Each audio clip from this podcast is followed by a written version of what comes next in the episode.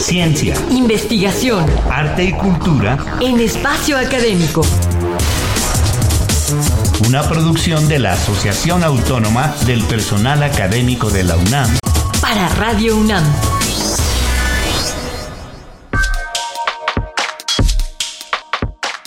Ernesto Medina y Sabrina Gómez Madrid los recibimos en esta tercera entrega de nuestra serie Mayagoya, una vida en la plástica mexicana.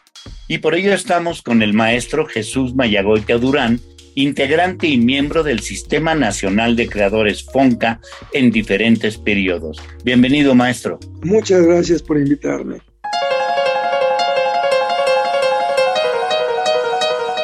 Jesús Mayagoitea ha logrado reunir una vasta y variada colección de piezas de reconocida calidad y diverso formato con tendencia a la monumentalidad. Sus esculturas se encuentran ubicadas en amplios espacios interiores, plazas y jardines al aire libre, pero también podemos apreciarlas integradas o adosadas a construcciones arquitectónicas. Para empezar nuestras preguntas, ¿alguna vez ha expresado que el arte nació monumental y esencial? ¿Por qué? Bueno, yo creo que es una, una pregunta que no he encontrado una respuesta satisfactoria. Todo lo que se dice son especulaciones. Eh, lo cierto es que el arte, eh, si lo revisamos en cualquier punto geográfico en la antigüedad, sí nació monumental, nació además con una gran calidad, esto es lo que me sorprende además, o sea, no fue lo, lo grande nada más, sino la alta calidad. ¿Por qué? Yo creo que la pregunta la seguimos dejando como pregunta, es decir, no, no, no tengo respuesta. Le pregunté a amigos arqueólogos, antropólogos y tampoco me pudieron dar una respuesta satisfactoria. Maestro, a través de su obra personal, ha querido relacionarse con el espacio de una manera total. ¿Cómo y de qué manera empezó a indagar en ello como creador? Eh, ¿Cómo se fue aproximando a ello? Bueno, creo que esto por primera vez lo entendí cuando hice la musografía de la primera exposición individual que tuve. Relacionar el espacio de la galería con mi escultura no era fácil y fue cuando descubro que también la musografía me gusta mucho. Tenía yo en esa exposición una escultura que medía exactamente 2 metros 80 centímetros y la coloqué en una sala que estaba al fondo, que era la continuidad, la continuidad de una sala inicial en la Academia de San Carlos.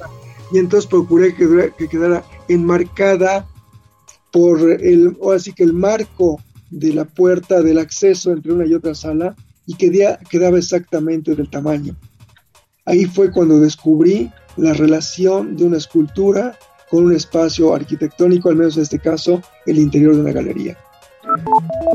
¿Y desde cuándo y cómo empezó a explorar la escultura monumental integrada a la arquitectura, maestro Mayagoiti? Bueno, en realidad primero empecé a hacer esculturas grandes sin intención de integrarlas, sino eh, porque como yo planteaba en una de mis primeras esculturas grandes el desafío a la gravedad, estas tenían que ser grandes para que tuvieran sentido y tuvieran el impacto deseado. Eh, después, cuando regreso de Japón, el arquitecto Holz me invita a que haga una escultura para el centro, el, centro de comercial de Interlomas. Y entonces por primera vez me planteo integrar una escultura a un espacio arquitectónico, en este caso un centro comercial. Y ahí fue donde por primera vez entendí muchos problemas y eh, la propuesta que hice creo que salí bien librado. Técnicamente no funcionó porque hubo muchos problemas por limitantes de presupuesto, pero, pero la propuesta creo que me dejó satisfecho.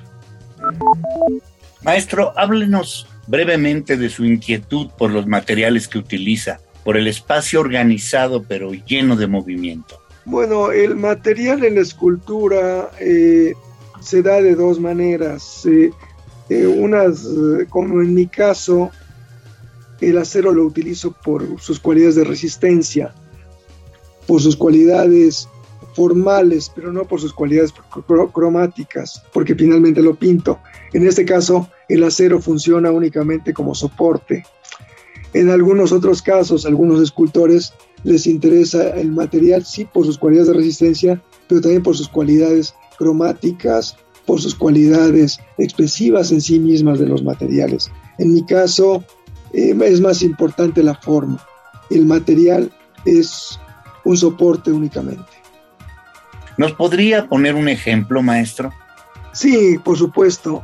Eh, miren, yo por ejemplo, uno de los, de los ejemplos que pongo con mis alumnos, un ejercicio más bien con mis alumnos, es que les pido a, todos un cubo de 7 por 7 por 7 centímetros, con una libertad absoluta de color y de material. Lo que yo quiero eh, en este simple ejercicio es la comprensión de que una forma, sin variar su tamaño, sin variar, por supuesto, la forma, pero nada más cambiando el color o el material, tenemos una lectura totalmente diferente. Es decir, la sensación es totalmente distinta. Eso para mí es fundamental para la comprensión de lo que es el lenguaje de los materiales, el color de, de forma. De esta manera obtenemos un resultado totalmente inesperado, diferente. Se ha concluido el tiempo, así que nos despedimos, no sin antes agradecer a Jesús Mayagoitia Durán por el honor de venir a hablarnos de algunas de las características de su obra. Muchas gracias, maestro. Sí, muchas gracias a ustedes.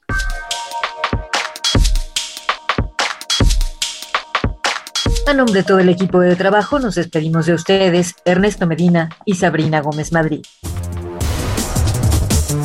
APA UNAM, el pluralismo ideológico, esencia de la universidad. Radio UNAM, experiencia sonora.